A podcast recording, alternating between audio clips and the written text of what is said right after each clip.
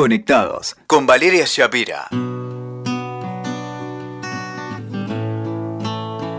Hola, hola, hola, bienvenidos una vez más a Conectados, este espacio en el que te invito y me invito a reflexionar, a pensar acerca de los vínculos, de mis vínculos, de los tuyos, a ver qué nos está pasando con lo de adentro, que es eh, tanto o más importante que lo de afuera, y sobre todo a tratar de encontrar el sentido, el sentido de las cosas, el sentido de la vida, mi sentido, tu sentido, eh, algo tan trascendente, ¿no? Para no simplemente transitar la vida, sino vivirla.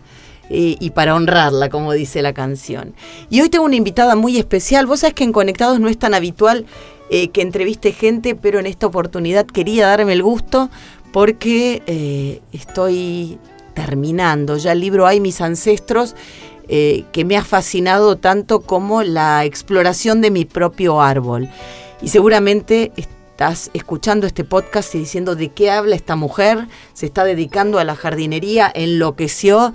No, señor, hablo del árbol genealógico, de los frutos que somos y esto tiene mucho que ver con el árbol del que venimos, el árbol genealógico, eso que nos han enseñado a dibujar en la escuela, pero claro, muy distinto es hacerlo terapéuticamente yo estoy en ese proceso, estoy fascinada con todas las revelaciones de mi árbol y la persona que, eh, que tengo aquí a mi lado, Evelyn Bisone, es la discípula de Anne Anselin Schutzenberger, que es la autora de un libro fascinante, como te decía recién, que se llama Hay mis ancestros. Evelyn, un placer tenerte aquí conmigo. Gracias, Valeria. Argentina. Argentina, pero vivo una gran parte del año en Francia. Bueno, y discípula de esta mujer fascinante que eh, es pionera en esto de explorar. Absolutamente. De explorar esta, esto de que hablaba recién, ¿no? De, los qué árbol venimos. Exactamente, es la primera que lo hizo y es la madre de la psicogenealogía, que es un estudio que, donde estudia los vínculos transgeneracionales, los, um, los mandatos, los, eh, los no dichos y más que todo esos secretos de familia eh, que nos hacen tanto daño. Se me cae, como dicen, se me cae la baba por preguntarte tantas cosas, porque ya me tiraste un montón de títulos. Lo no dicho. Eh, lo no dicho en una familia, porque cuando hablamos de psicogenealogía hablamos de las familias y hablamos no solo de mi mamá y lo que mi mamá me enseñó, que sería como un poco freudiano, hablamos de varios, eh, varias generaciones y cómo nos han influido, ¿no? Sí, porque la mamá también tuvo sus padres, que ella está, tiene una gran influencia, así como el papá, de sus propios padres y de sus propios abuelos que ha conocido muchas veces, y si, si, los abuelos no la educaron, porque a veces son los abuelos que se ocuparon de la madre de esta persona de la cual estamos hablando.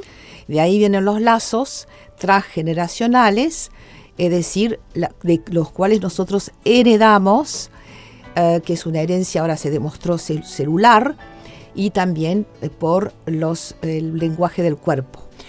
Vos decís celular y yo digo qué miedo, ¿no? Y te hago preguntas así como muy prácticas para que todos podamos entender. Mi bisabuela, sí. que vino eh, huyendo de las persecuciones, por ejemplo, en un vapor y que llegó a la localidad de Moisés Ville, hambriada, te cuento, y a la que no pude reconocer en su tumba porque claro, vino flaquita y murió gordita. O sea, mira el hambre y con mi historia cuento la de cientos de miles de personas, ¿no? Absolutamente. ¿En qué puede incidirme eso a mí? Porque nosotros, porque ella tuvo un trauma. No, cuando uno se va así de un país, eh, por lo general, la, hay una, es muy traumático. Uno, vamos a hablar ya de su propio trauma, ya que si huyó, es que eh, puede ser que una parte de su familia murió. Claro. Entonces eh, es traumático ver a tu familia que se que, es matada, como los armenios, por ejemplo. El genocidio armenio. El genocidio armenio. Trabajo mucho con los genocidios en las formaciones que doy, porque yo doy formaciones en la Universidad de Belgrano y también en Francia, en, um, para profesionales, para que puedan utilizar. Um, que son formaciones donde uno justamente aprende cómo manejar eh, es, este genociosiograma, es decir, es una herramienta de la psicogenealogía para ir a, para ayudar a las personas a liberarse de los traumas de nuestros ancestros. Te hago una pregunta, interrumpiéndote, porque es pertinente. Eh, suponte que una, una mujer, eh, no, por ejemplo, tenga miedo, eh, estas personas que acumulan en la, la, cena, ¿eso puede venir de las carencias de quienes vienen de la guerra, por ejemplo? Sí, absolutamente. Por ejemplo, tienen, pueden tener dificultades en su forma de, comer, etcétera todo, está relacionado en realidad y lo que el que lo sabe es el inconsciente. Es decir, que cuando trabajamos, cuando yo trabajo, trabajo con la memoria del inconsciente, las emociones, para empezar, que lo dan todo, cuando los ojos empiezan a mojarse de, y se oye también en la voz una inquietud, una emoción muy fuerte, trabajamos con las emociones y la memoria del inconsciente. Subiendo al árbol, de repente la persona dice, uh, 10 años que estoy trabajando y nunca pensé en contarle esto a mi terapeuta. Es decir, que poco a poco, cuando el árbol se va, uno empieza por sí mismo y después va a su marido o su sexo, lo que sea, y sus hijos, y después sube a sus padres, a sus abuelos, etc. ¿Hasta qué generación se llega? A lo más posible. Es decir, que por lo general cuatro generaciones, porque la abuela habló de su propia madre. Eso se traslada además de a nivel inconsciente y energético y tantas otras cuestiones, se traslada también eh, a través eh, de la memoria celular. Sí, exactamente. La memoria celular ya se han hecho estudios eh, por científicos por la memoria celular y por eh, el cuerpo también, el lenguaje del cuerpo, porque imaginemos que la mamá o la abuela de esta persona, no, ah, tengo una historia, mira, que me gusta a mí ser muy concreta. Me encantan las historias. Sí, porque eh, uno entiende mejor. Hay una chica que viene a trabajar porque es una mujer de 36, 37 años, que viene a trabajar, que le gustaría casarse y que le gustaría, eh, que le gustaría eh, tener hijos, pero no encuentra a alguien con quien puede hacer su vida. Y entonces viene a ver el terapeuta y se lo cuenta. Y le dice el terapeuta, cuénteme la historia de su familia. Y ella tenía un muy lindo eh, vínculo con su abuela. ¿Y cómo fue la muerte de su abuela? Y bueno, cuando murió ella estaba, era muy infeliz en esa época no se podía elegir los, elegir los maridos como hoy en día. Era, en realidad, eh, los padres decidían y mm, no, no, no elegían. Bueno, fue muy infeliz.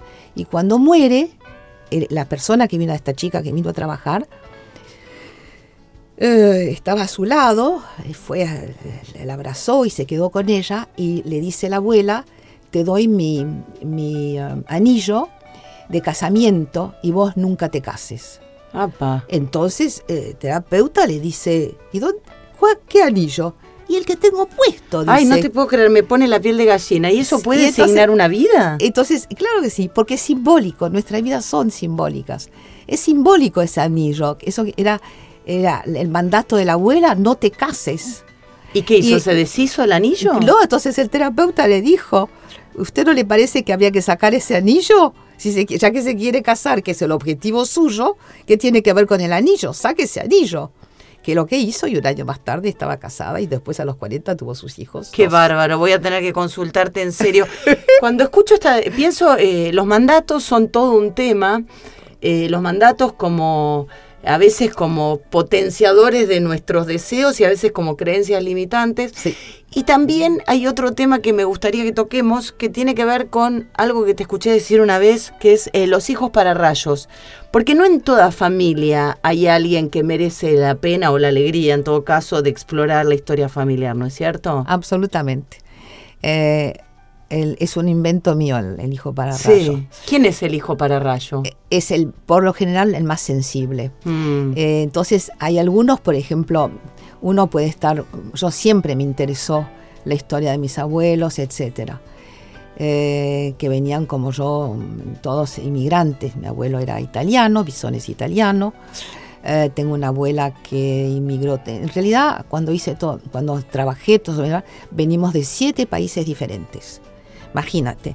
Entonces, um, eh, ¿por qué yo me interesé? ¿Por qué vos y a lo mejor no el resto de tu familia? Ah, no, el resto de mi familia nada. Y tengo un, sobrino, Fran, eh, que está muy interesado y todos los años nos juntamos dos veces por año para justamente que yo le dé todas esas cosas que sé, pero que me tomó años para aprender, para, para, ir a buscar. ¿Qué hace uno con...? Eh, Porque el primer árbol, te, interrumpo un minuto, el primer árbol lo hacemos con las emociones y la memoria del inconsciente.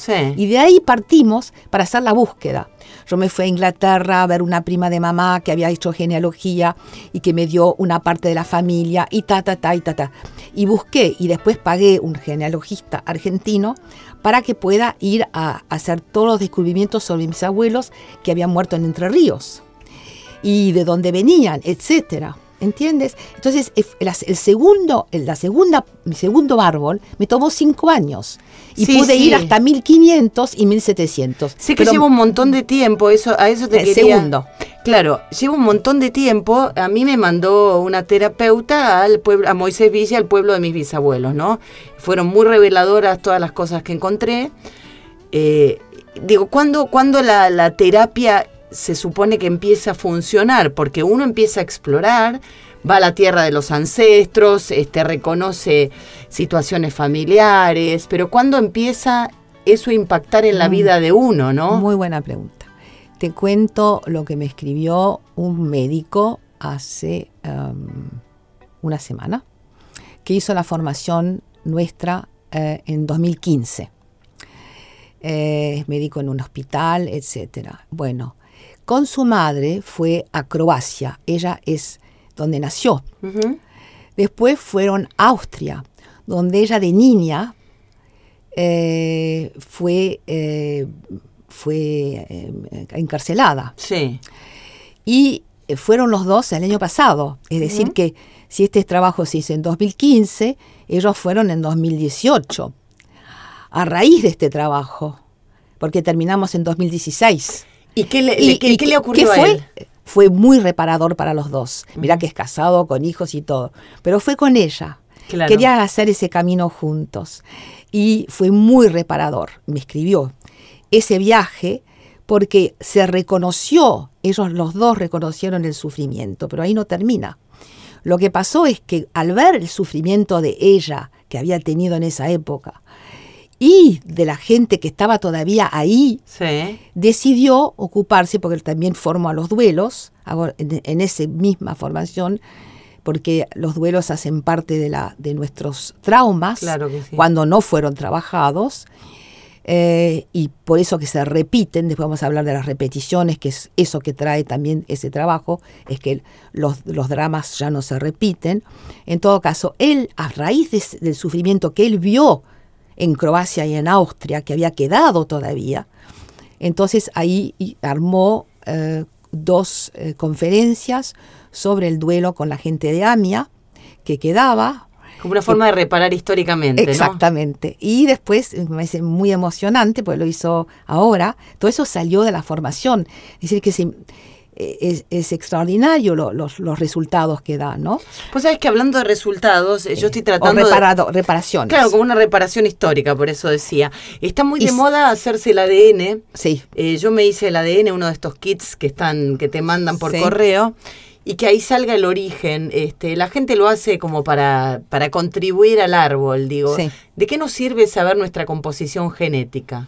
Yo no lo hice, no te puedo contestar, solo te puedo contestar en cosas que, conozco. Bueno, es interesante. el, ADN sí, porque mando a gente que quiere saber si son de ese padre, porque de repente viene el no dicho o el secreto de familia, donde descubre que es de otro hombre, que fue un ex amante. Hay una Ahí los mando. Hay una novela fascinante que se llama Inheritance, que es un bestseller del New York Times, donde la chica cuenta justamente a partir de su ADN eh, su búsqueda de los padres.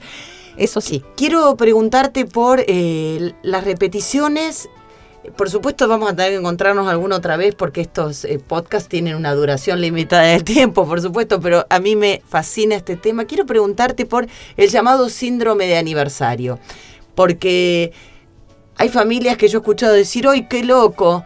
Eh, mamá murió el mismo día que murió el abuelo. No es tan loco. No. Es, sincrónico. Sí. Mira, si te doy el ejemplo de Anne. Uh, Anne, tu mentora, digamos. Anne Anselin Schussenberger murió el año pasado. Y, y, ella descubrió el síndrome de aniversario. Después te doy un ejemplo de cómo se instala. Si ¿Cómo lo definímelo fácil? ¿Qué es el síndrome de aniversario? Es cuando ocurre para un aniversario un, un acontecimiento que puede ser bueno o un dramático. Por ejemplo, la repetición a la misma edad de un cáncer que ella cuenta en su libro, que ella va para ocuparse de un enfermo de cáncer que ya no podía moverse, ella es una mujer, y ve un lindo cuadro y eh, es así como empezó este libro, con este, este tema. Ve un lindo cuadro de una lindísima mujer y dice, ¿quién es esta mujer? Y de ella le contesta, es mi madre. ¿Y qué años, cuántos, a qué edad murió? ¿De qué está todavía en vida? No, murió de un cáncer. ¿A qué edad? 35. Y es la edad de esta mujer que estaba ya en una fase terminal. Entonces Anne dice, ¡ah! Y dejaron un silencio y ella también entendió el síndrome de aniversario, que también tiene que ver con la fidelidad inconsciente. Como como una fidelidad inconsciente a su madre que amaba tanto, se enfermó para la misma fecha. La lealtad de inconsciente, ¿no? La lealtad. Que ella dice que uno se puede tejer, entre comillas, tejer un evento cuando uno, la mente es tan fuerte y el cuerpo también, que uno se puede tejer una enfermedad a, la edad, a la edad que uno piensa que la va a tener. O sea que uno puede suicidarse en lealtad a la familia. Tengo varios ejemplos de eso, muy tristes. Muy triste. Es decir, que entonces, ¿por qué se trabaja? Para que no se repita más. Es decir, que las personas que me vienen a ver, porque también doy entrevistas individuales, las personas que vienen a ver, por ejemplo, me dicen, hoy vengo porque no quiero que se repita con mi familia lo que me ocurrió, que puede ser eh, un suicidio, un cáncer. puede ser una enfermedad cualquiera, puede ser cáncer otra. No quiero que se repita em, un abuso. Mm. Trabajamos mucho los abusos. ¿Un accidente también? Un accidente. ¿Por qué trabajas con psicomagia? No, no, absolutamente no. ¿Cómo se repara, digo, desde lo práctico? Se toma conciencia de, de, lo que ocurrió. Em, es, es, porque en realidad eh, también habría que hablar, pues es complejo todo eso, que la gente no habla de, eh, no, se habla de, un suicidio, por ejemplo. en el libro que te regalé vas a ver que algunos hablamos. sí, sí, pero por lo en, una familia no se cuenta que el tío o el padre o el abuelo se suicidó. Porque da vergüenza da vergüenza y si hay um, también eh, da vergüenza y da dolor. Mm. Nunca hay que olvidar que es difícil para algunas personas de hablar de algo que da que le, ha causado tanto dolor, por ejemplo, el suicidio de un padre es terrible porque uno lo vive como un abandono. Entonces, um, realmente eh, es difícil de hablar de algo que duele tanto y que puede, puede dar vergüenza, pero más que eso es que es un estigma, porque hay gente, hoy en día no, pero en los tiempos de antes se decía, no, no, no te tienes que casar con un, uno, con este, que con tu marido, no, no, puede ser marido porque la, mm, el padre se suicidó y capaz que eso se herede. Qué terrible. Porque es una fragilidad el suicidio, pero no es una fragilidad. En realidad el suicidio viene de un sufrimiento, es una lástima que no se explica más. La persona sufre tanto, tanto, tanto que ya no da más. Y François Dolto, que tuve con quien tuve la suerte de trabajar cinco años, decía que el sufrimiento psicológico es mil veces peor que el físico. Tal cual. Entonces, en ese caso, eh, trato de hacer entender esto a la persona que no se suicidó así, que, no daba más. Y la persona cuando entiende que no daba más, ya no es un abandono. Evelyn, vamos a tener que ir cerrando. Yo estoy fascinada, pero bueno, como te decía, esto tiene sus tiempos. Quería preguntarte, eh, o sea, como para, como para ir cerrando, esto es... Eh, investigar en los secretos de familia, ¿en algún punto puede significar que uno se sienta un traidor? Sí. En, en realidad, uno mismo no, pero uno traiciona a la familia. Por ejemplo, si tomamos a la escultora Niki de Saint-Phal, ella eh, había sido abusada por el padre y la madre le dijo, es una vergüenza que hables de eso, cuando Mm. finalmente habló de, de Del eso, abuso. del abuso. E hizo una carta gigante, que está, fui a ver una exposición de ella, y una carta gigante donde cuenta todo. Y la madre estaba furiosa porque dijo, has ensuciado nuestra familia. Porque sacó la verdad a la luz. Claro. Entonces, sacar la verdad, de la cual eh, la verdad es algo.